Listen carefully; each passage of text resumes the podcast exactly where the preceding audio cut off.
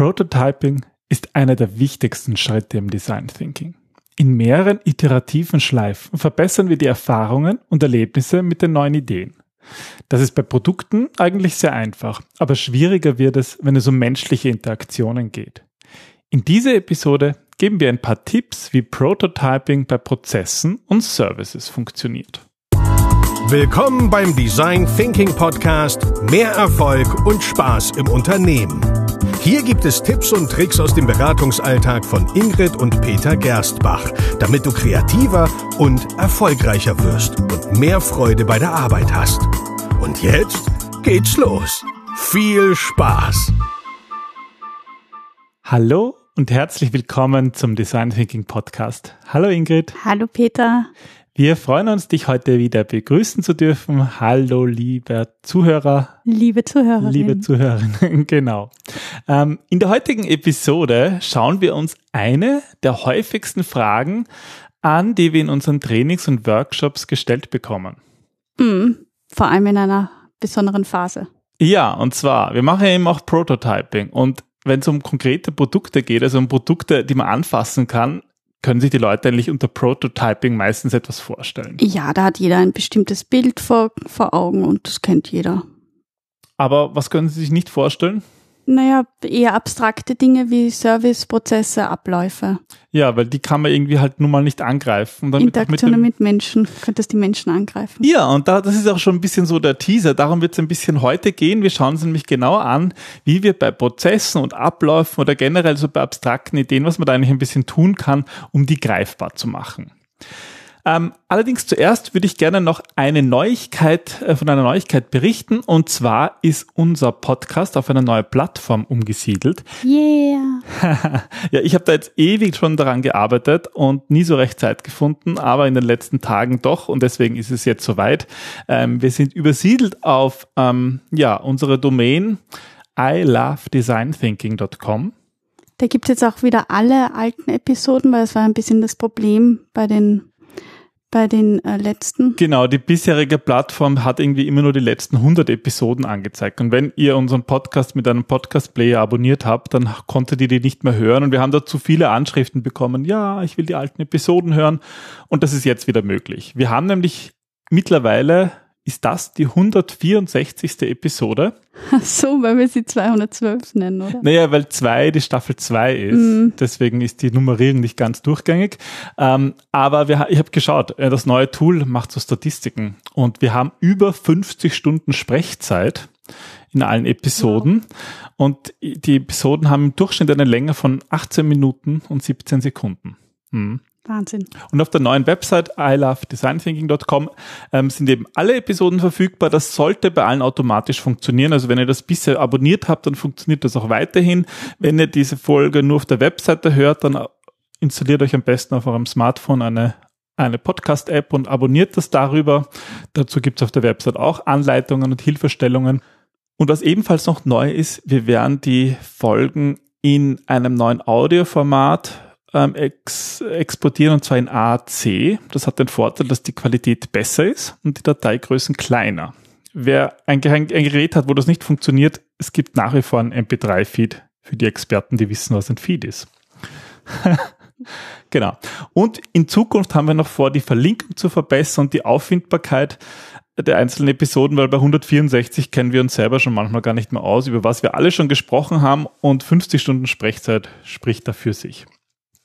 Ja, das wird deswegen sicher eine Episode, die wieder länger sein wird, weil ich jetzt allein schon so lange darüber gequatscht habe. Na dann lass uns in Medias Res gehen. Genau. Ja, es geht um Prototyping für Prozesse und Services.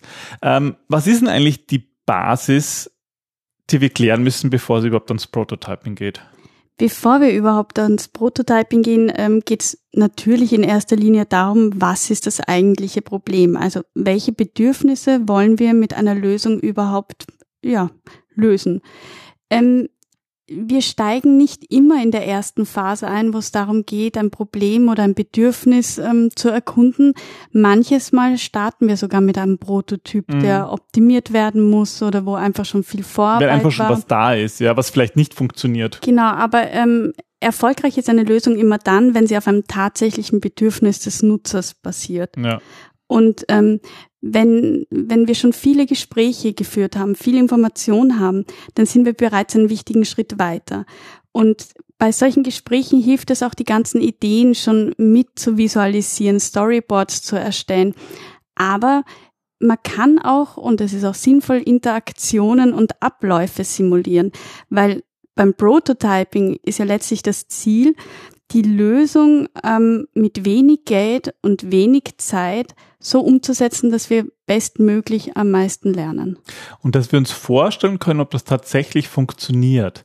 Oft ja, nicht ja, nur vorstellen, sondern eben auch. Dass wir es erleben können, stimmt. Ja. Erleben, ob es tatsächlich funktioniert. Und oft wird so Prototyping mit so ein, wird, wird daraus eine Art Pitching, ja, irgendwie die beste Idee verkaufen. Und dann wird er perfektioniert und es wird so viel Liebe und Energie hineingesteckt, dass dann die Angst vor dem Scheitern so groß wird. Und ich habe gerade für eines unserer nächsten Bücher auch recherchiert, ähm, Startups, die fehlgeschlagen sind.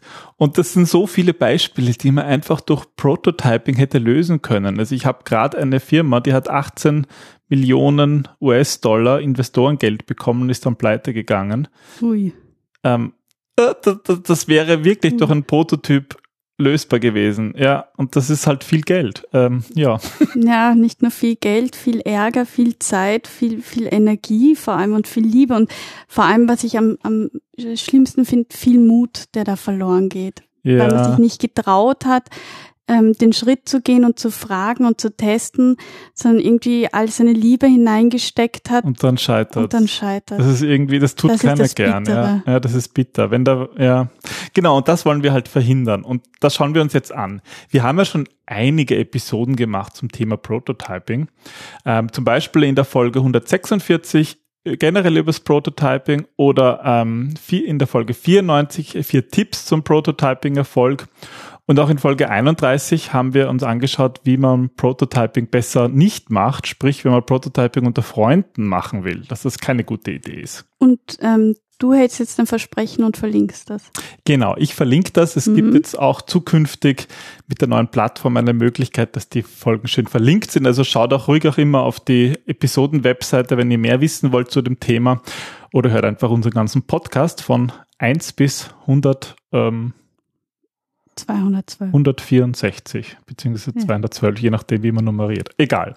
Ja, also es geht um Bedürfnisse und heute bekommt ihr drei Tipps, wie ihr Prototypen für Prozesse und Services entwickeln könnt. Ähm, ich muss dazu sagen, dass wir als Unternehmen ja auf Change-Prozesse spezialisiert sind. Das heißt, bei unseren ähm, Lösungen schaut in 99,9 Prozent der Fälle ein neuer Service, ein neuer Ablauf, eine neue Dienstleistung, irgendeine neue Interaktion oder Prozess mit Menschen heraus. Also wir sind jetzt keine Industrial Designer, die Flugzeugrümpfe entwickeln oder irgendwelche solchen Dinge, wie wir zum Beispiel zuletzt bei Ideo gesehen haben. Ja. Da hängt ein Flugzeug mitten im Raum. Das war sehr cool, ja, definitiv. Also das machen wir selten eher. So was schauen wir lieber eher an von Profis, die es können. Oder das, das Showcar, was wir letztens gesehen haben. Also es gibt Wahnsinn, ja, was man alles prototypen Auto, kann. Ein Showcard für die, für die Genfer, äh, für den Genfer Autosalon. Ja, cool. Sehr spannend. Also das ist auch alles Prototyping und das kann man angreifen. Aber wie ist das? Was ist das Wichtigste, Ingrid, um ähm, ja, um Prozesse und Services zu entwickeln. Also ganz wichtig ist, dass man bewusst den Fokus auf Details legt. Ja, mhm. also dass man nicht den ganzen Prozess durchstrukturiert, sondern wir haben eben wirklich viele Informationen und Details im Laufe der Erhebung bekommen. Und jetzt gilt es, die auszusortieren und sich auf das Wichtigste zu konzentrieren. Zu überlegen, welche Bereiche und welche Informationen sind in dem Prozess wirklich wichtig und wo interagieren wir auch tatsächlich mit einem Nutzer? Wo kann uns ein ja. Nutzer auch Feedback geben?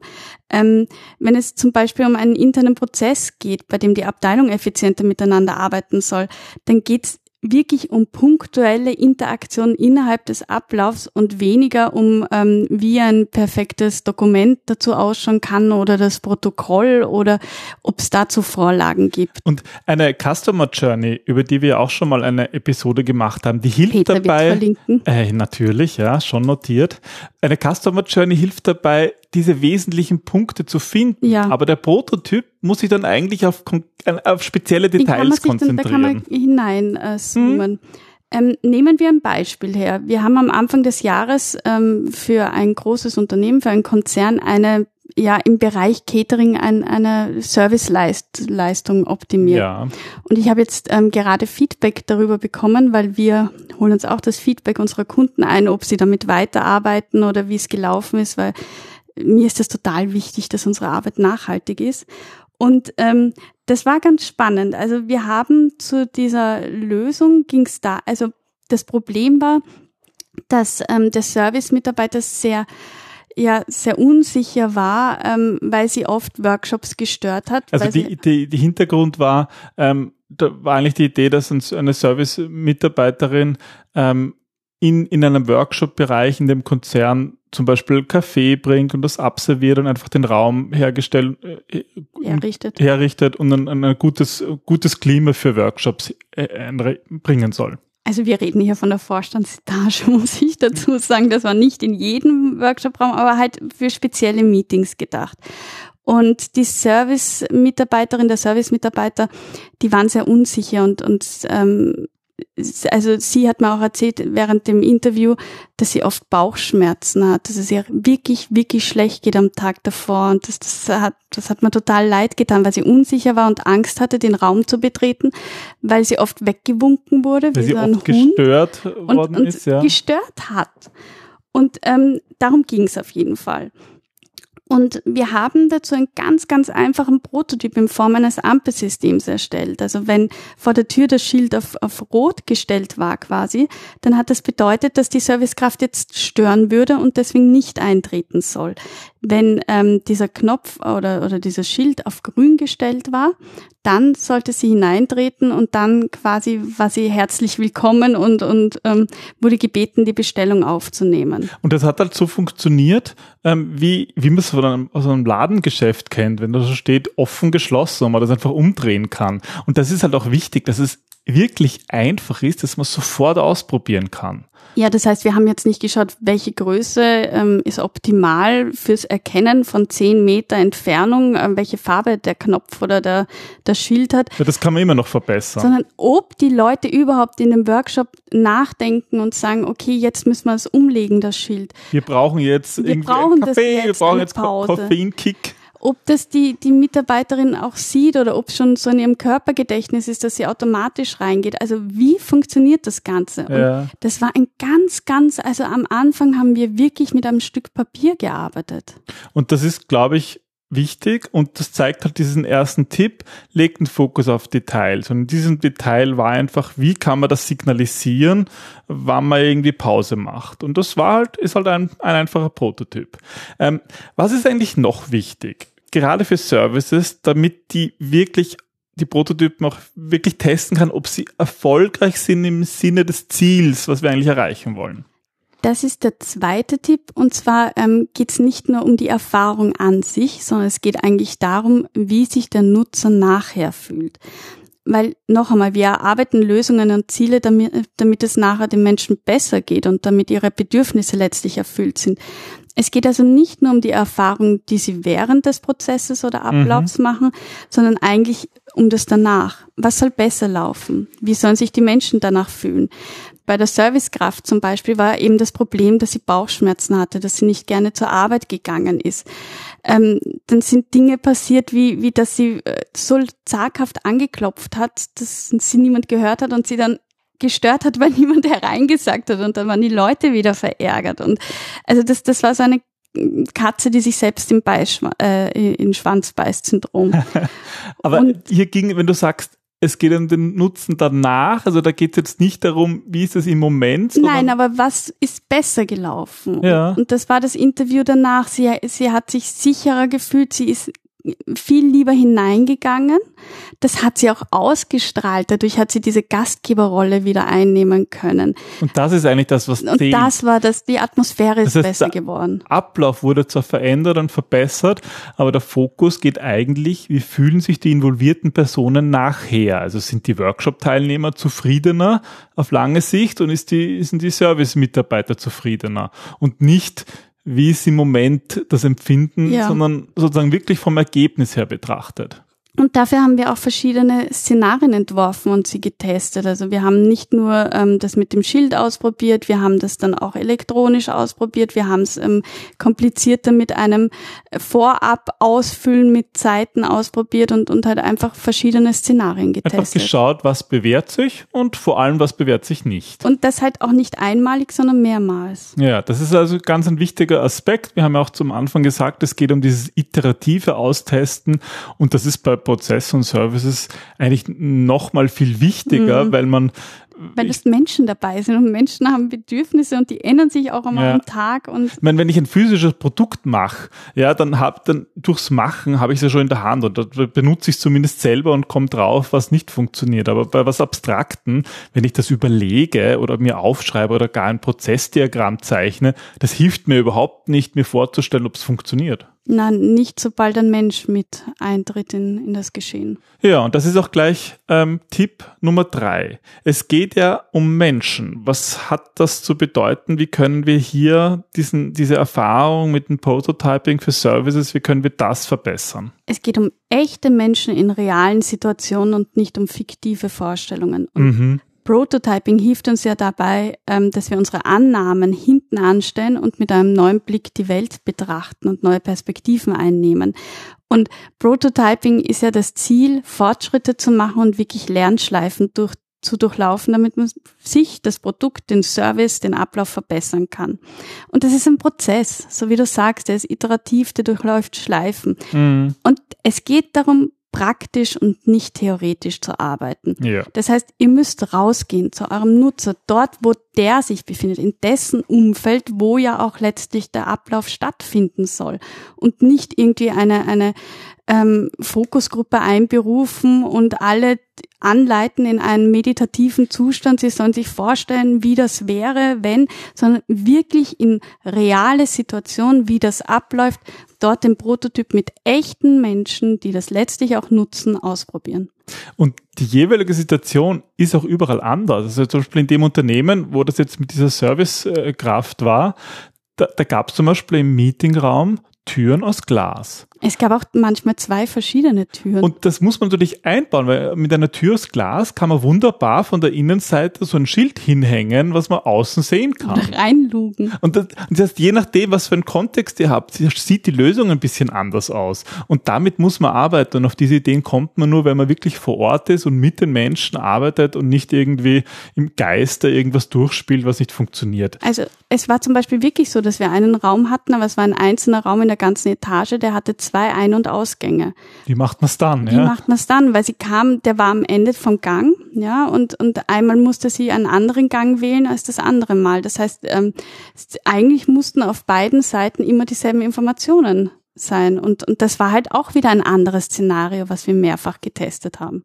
Ja, das heißt, das sind diese drei Tipps, die, glaube ich, wirklich helfen können. Legt den Fokus also auf ganz spezifische Details, die ihr zuerst beim, beim Definieren, in der Definieren-Phase im Design Thinking herausgefunden habt. Überlegt euch die ganze Zeit, was ist eigentlich wirklich das Ergebnis, das der Nutzer haben will, also wie er sich nachher fühlen soll, der oder die Nutzer. Ja, und vergesst nicht, dass ihr immer mit echten Menschen in möglichst echten, realistischen Situationen arbeitet. Weil letztlich soll dort ja auch die Lösung funktionieren und ausgerollt werden. Und dann sollte, glaube ich, auch klar sein, was Prototyping für Services und Prozesse bedeutet. Nämlich, das wirklich auszuprobieren, es und zu machen. Wie Spaß es macht. Es bedeutet weniger Mut, ähm, als wir meistens denken, weil wir haben ja selber Prototypen im Kopf und Ängste, die wir aufbauen. Und das einfach mal hinten anzustellen und wieder den Nutzer im Fokus zu stellen. Es geht um den Menschen, den ihr helfen wollt. Macht Spaß, wirklich. Und macht's nicht so wie der Nikola Tesla, der sich die Dinge in seinem Geiste vorstellen konnte. Der hat einen Elektromotor im Geiste gebaut. Das war, glaube ich, auch ein Sonder-Sonderfall. Ich glaube auch. Das ist eigentlich ein Anti-Beispiel, wie wir schon in der letzten Folge gesagt und ein leichter haben. Soziopath. Macht es lieber konkret, teilt eure Erkenntnisse, macht's angreifbar und das funktioniert ja mit diesen Tipps auch ganz wunderbar für Prozesse und Service-Dienstleistungen. So ist es. Wir wünschen viel Spaß und ähm, sind gespannt. Vielleicht habt ihr ja Ergebnisse, Beispiele oder Fragen dazu. Ja, eure Erfahrungen könnt ihr wie immer ähm, unter anderem zum Beispiel in unserer Facebook-Gruppe mitdiskutieren ähm, zu jeder Peter Episode. verlinkt Ich verlinke sie natürlich, wobei das ist, glaube ich, ja doch, ich muss das standardmäßig überall verlinken. Ähm, ja, und wir bedanken uns fürs Zuhören Wir sind Ingrid Gersbach. und mein Name ist Peter. Dann Das war der Design Thinking Podcast. Und wenn euch diese Folge gefallen hat, dann freuen wir uns über eine kleine Geste. Ähm, zum Beispiel, ähm, vielleicht habt ihr ja Freunde oder auch mal einen Kollegen, denen ihr diesen Podcast weiterempfehlen könnt. Ähm, wir sprechen ja immer über Menschlichkeit und es ist natürlich cool, wenn ihr auf irgendeiner Plattform fünf Sterne hinterlässt, aber vielleicht habt ihr auch einfach neben euch jemanden sitzen, wo ihr sagt, dem würde das gefallen und dem würde es weiterhelfen. Genau, und dann geht einfach rüber und erklärt ihm das, sagt ihm, was ein Podcast ist und was wir da so machen. Und dass man das zum Beispiel ganz wunderbar in der Fahrt in die Arbeit, im Auto oder im Zug hören kann. Unsere Mission ist, mehr Menschlichkeit, mehr Freude ins Unternehmen zu bringen, zu euch Mitarbeiter, Mitarbeiterinnen. Und Deswegen machen wir diesen Podcast. ja, dann Bis zum nächsten Mal. zum nächsten Mal. Tschüss. Tschüss.